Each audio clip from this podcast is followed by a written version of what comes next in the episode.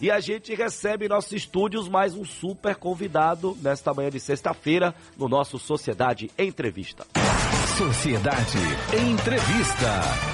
E o convidado no Sociedade Entrevista de hoje é o médico perito legal e diretor do Instituto Médico Legal, Nina Rodrigues, Eduardo Lopes. Ele está ao vivo aqui nos estúdios da Rádio Sociedade e vai bater um papo com a gente. A gente lembra que o Instituto Médico Legal é considerado uma das principais vertentes das autoridades, é responsável por identificar crimes contra a vida ou contra a integridade física da pessoa. Normalmente, os médicos legistas apresentam em seus laudos a causa do óbito do indivíduo, que pode ser por causas naturais, como doenças, idade avançada ou até mesmo por algum crime.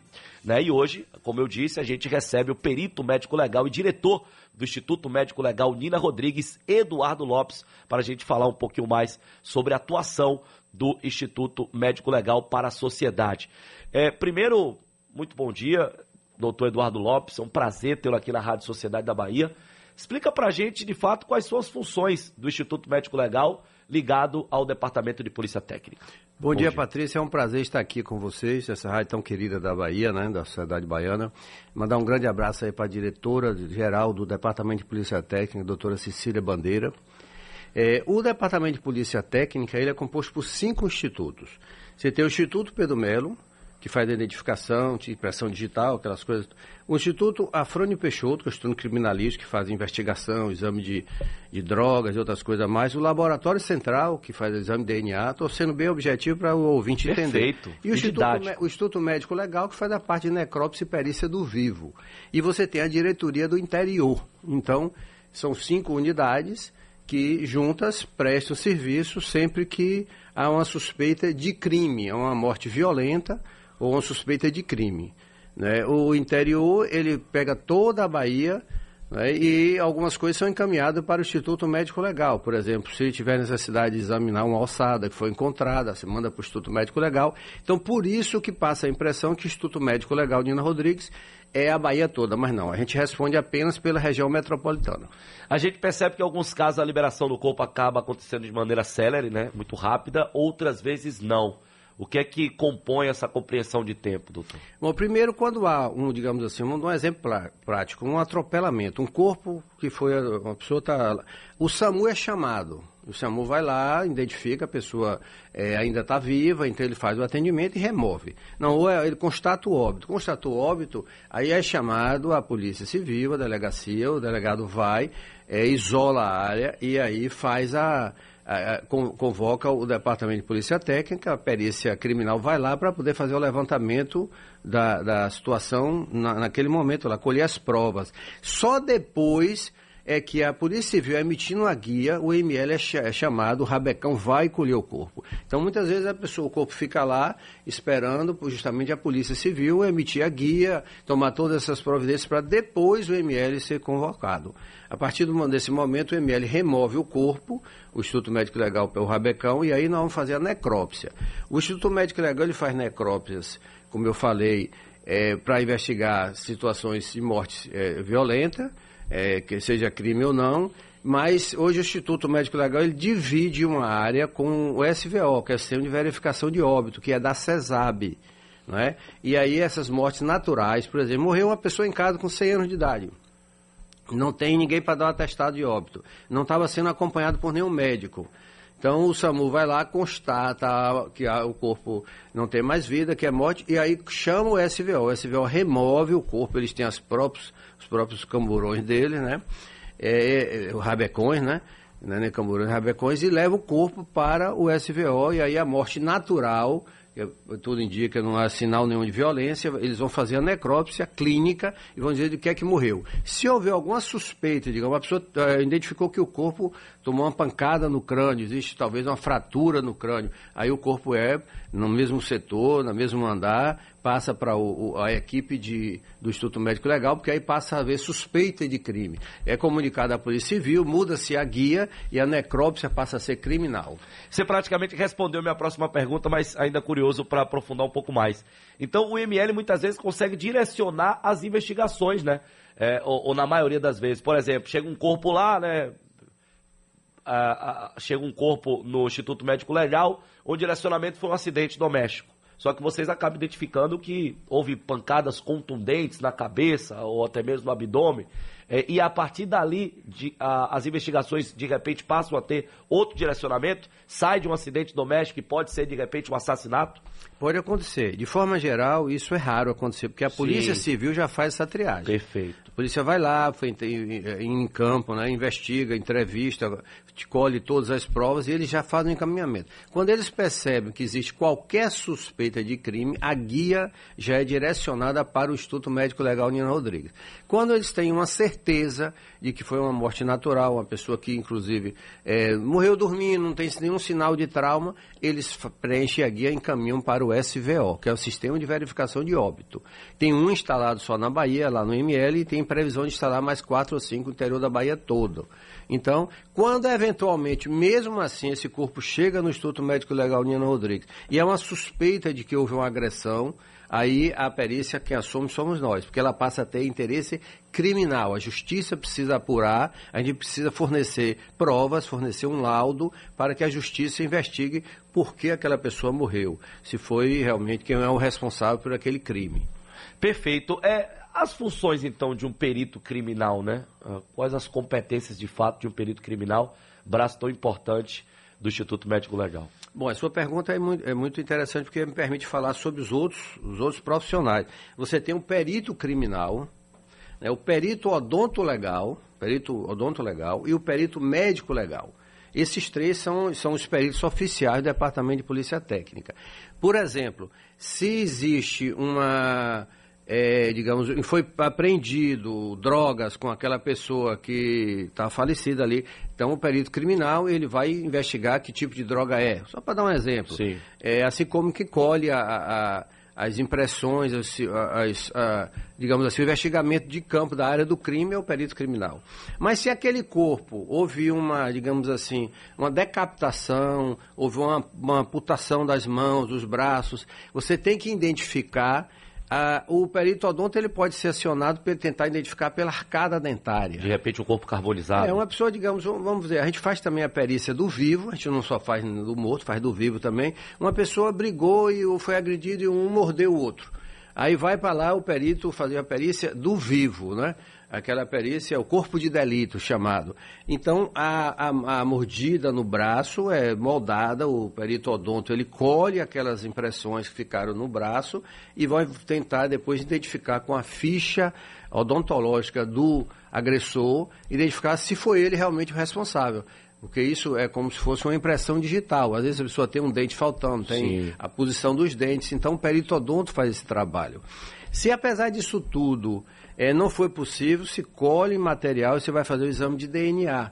Às vezes, por exemplo, como aconteceu até recentemente com um parente do presidente Lula, lá em, em Barreiras, houve um é, caminhoneiro, houve um acidente, pegou fogo no caminhão e chegou para a gente apenas um, um resto mortais, uma caixa de sapato com um osso só, 15 centímetros do fêmur. Caramba. Então foi feito o DNA daquele osso, veio o pai e a mãe lá de, de Recife, de Pernambuco, se colheu o sangue e fez o DNA e disse, não, esse aqui é seu filho. Identificou. O que tem aqui é isso aqui, uma caixa de sapato, queimou tudo, mas ele vai fazer todo o processo de sepultamento, que o ser humano precisa disso para encerrar o ciclo, é, com aqueles restos mortais.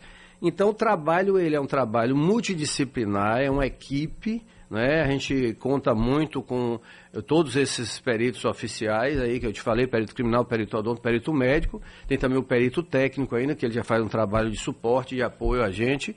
É, e a identificação ela vai desde a coleta da impressão digital até, em última análise, em última instância, o DNA. Então é uma coisa muito complexa, por isso que o laudo demora não é? Você tem que fazer vários exames, exames de sangue, às vezes, às vezes vem osso misturado, digamos, chega uma ossada, foi encontrada uma ossada. Primeira coisa que tem que ser feita é saber se a ossada é de animal ou é de gente. Aí depois se é de mulher ou de homem. Então é um processo lento, demorado, a perícia ela tem um tempo que a gente não pode interferir, a gente não pode acelerar para não prejudicar o resultado final. Nem todo óbito passa pelo Instituto Médico Legal e quais os óbitos que obrigatoriamente precisam passar? É, todo óbito que existe, até, declaração de óbito que diga, o médico deu, digamos, se você ter, é médico, você acompanha um paciente em casa e ele vem a falecer de causas naturais, ele é um cardiopata que já vinha tomando vários remédios para o coração, o médico deu um atestado de óbito, não precisa passar pelo ML, a gente não tem nem conhecimento, são, são dezenas, milhares, a maioria, digamos. Por exemplo, pacientes que morrem em hospital. Todos eles recebem atestado de óbito e vão ser sepultados naturalmente. O paciente foi operado, teve uma complicação, já internou, já tinha. Sabia-se qual era a causa, foi uma causa natural ou foi decorrente de doenças naturais, não vai para o ML nem para o SVO. Obrigatoriamente os que vão são os que têm essa obscuridade sobre a causa é, da morte. É, ou é morte natural e não tem acompanhamento, porque você só pode sepultar alguém com um atestado de óbito, uma declaração de óbito, ou então existe uma suspeita de crime, uma morte violenta ou uma suspeita de crime que vai para o ML. Então, fora isso, mortes naturais, ela, o, o médico dá o atestado e a pessoa é sepultada a importância do corpo de delito, né, que acaba elucidando, inclusive, muitos crimes. É, isso é muito importante. Você vê, você, na parte do vivo, na perícia do vivo, a gente tem desde aquele, é, digamos, custodiado que é preso, o cara foi preso, mas ele foi agredido pela polícia, aí leva lá para o ML, se faz o corpo de delito, prova-se de que não houve nenhuma agressão, que ele foi tratado como se deve tratar um, um, um suspeito ou um criminoso, seja como for, ele está algemado, seja o que for, mas não houve, é, não houve, digamos, tortura, não houve nenhum problema. Então, essa perícia, ela vai desde o custodiado até o cara vai no shopping estacionar e chegou lá, outro tomou a vaga, passou na frente do outro, e aí agressão, um bateu no outro, foi para a delegacia, corpo de delito. Aí você vai descrever equimose, agressões, não é? Enfim, todas essas perícias do vivo é feito no Nina Rodrigues, no ML, no térreo. Né? E você tem, como nós já falamos, a parte da necrópsia, que é quando a, a, a pessoa morreu ou existe apenas restos mortais então, é feito tudo lá no, no Nina Rodrigues. Esse corpo de delito no vivo, muito importante também no combate ao feminicídio, né? Ao crime contra a mulher. Isso, é boa, boa, boa você lembrar, na realidade você tem toda a parte de sexologia, nós temos a chamada sala Lilás lá, em que é, é um acolhimento que é feito, tem, tem inclusive uma parceria com o Viver, que é a parte psicológica, mas você vai tentar identificar se houve conjunção carnal, se houve atentado violento ao pudor, se existe, é, é, se, é, se houve realmente rompimento do IME, no caso de vídeo, se existe esperma na vagina, pesquisa de espermatozoide, toda aquela parte de perícia para identificar agressão sexual é feito lá no IML. Você tem um setor próprio para isso também lá no térreo, na perícia do vivo, dentro do que eu falei da perícia do vivo. Perfeito, a gente está conversando nesse momento com Eduardo Lopes, perito médico legal e diretor do Instituto Médico Legal Nina Rodrigues, ao vivo aqui no Sociedade Urgente. A gente teve um caso inusitado é, durante os festejos juninos, né? É, um pouquinho antes a gente teve esse acidente ali em Senhor do Bonfim, onde alguns trabalhadores acabaram sendo eletrocutados, dois vieram a óbito. E o caso do Zitado é que durante o velório dele, né, o departamento de polícia técnica chegou no velório e falou: não, a gente não analisou ainda o corpo, né? Porque o hospital acabou não encaminhando ele para o departamento médico legal. Não dá para a gente se aprofundar no caso, né? Que só quem estava lá sabe dos detalhes. Mas tecnicamente, né? O, quais são os procedimentos e o que pode ter acontecido? Bom, primeiro, se a pessoa sofreu uma eletrocução ou, é, foi um choque elétrico, como, seja como foi, faleceu, é violento. Se é violento, a Polícia Civil tem que ser acionada, o delegado vai emitir uma guia e vai para o ML. Aí você faz uma necrópsia, vai dizer, morreu, tal, por isso, isso e isso. Foi morte violenta. Não pode o hospital liberar. O fato dele ter ido para o hospital e ainda ter ficado lutando pela vida ali, salvo engano, um dia ou dois, não descaracterizaria isso. Não muda a origem do fato, que foi uma, uma, uma, uma violência, uma coisa, eletricidade. Você foi, foi uma coisa que ele mesmo mexeu ou alguém fez isso por ele? Hum. Quais é, as responsabilidades quais, né, exatamente. Né, do acidente? É, é aquela história, às vezes você recebe um corpo todo cortado, por quê? Porque o trem passou por cima. Aí você fala, bom, Passou por cima como? Ele estava andando no trilho e ficou, o pé ficou preso e o trem veio? Ou alguém matou ele e jogou no trilho? E aí eles ficou, o trem passou, cortou ele em vários pedaços. Então, às vezes a pessoa para ocultar um crime faz outro crime, faz esse tipo de crime. E só o estudo do Instituto Médico Legal é, para trazer de fato Então, se a pessoa foi subir para poder consertar uma rede elétrica lá e sofreu um acidente e faleceu por uma corrente elétrica, vai ter que ser provado isso lá na hora. Ou se ele, na realidade, foi simulado, alguém. Enfim, isso é uma, é uma morte violenta, tem que ir para o ML. Nesse caso, houve um, um, um, descuido, um erro, não sei o que fato que houve, que ele foi para o hospital e o hospital liberou eu, possivelmente o médico deu até um atestado de óbito. Isso, é. Aí, Imagino que eles tenham feito procedimento daquele que citamos é. alguns minutos atrás, né? Já está lá internado, né? O, o, o, médico vai dar o atestado de óbito e acabou não indo para o Instituto Médico Legal, é. o que era necessidade por ter sido uma questão de, de eletrocontusação. É, aí tem que suspender a, o sepultamento e mandar para o ML fazer a necrópsia, cancelar aquele atestado de óbito e fazer outro. Que Porque... foi o que aconteceu. Exatamente. É, e aí, lembrando que né, os agentes do Departamento de Polícia Técnica precisaram ir no velório né, para que, de fato, fizesse aí a análise do corpo e só depois ele foi liberado para o enterro. Bom, a gente bateu esse papo maravilhoso né, com o Eduardo Lopes, perito médico legal e diretor do Instituto Médico Legal Nina Rodrigues. Para a gente finalizar, né? A importância de ter um órgão desse na sociedade, né, doutor? Ah, sem dúvida. É, isso é, é, fundamental. Toda a sociedade desenvolvida hoje tem institutos e, que precisam de muito apoio, de muita pesquisa e, inclusive, muita estrutura, porque envolve várias, é, vários protocolos, vários exames, tem toda uma cadeia de investigação. A gente é, está na Bahia toda, então é uma coisa, a Bahia é um, é um país e é muito importante para a sociedade, porque a gente fornece é, um laudo que vai para a justiça. Eu costumo dizer que o IML é a última esperança, o Nina Rodrigues é a última esperança do vivo. Por que isso? Porque a pessoa, quando morre, o parente quer saber do que foi que morreu.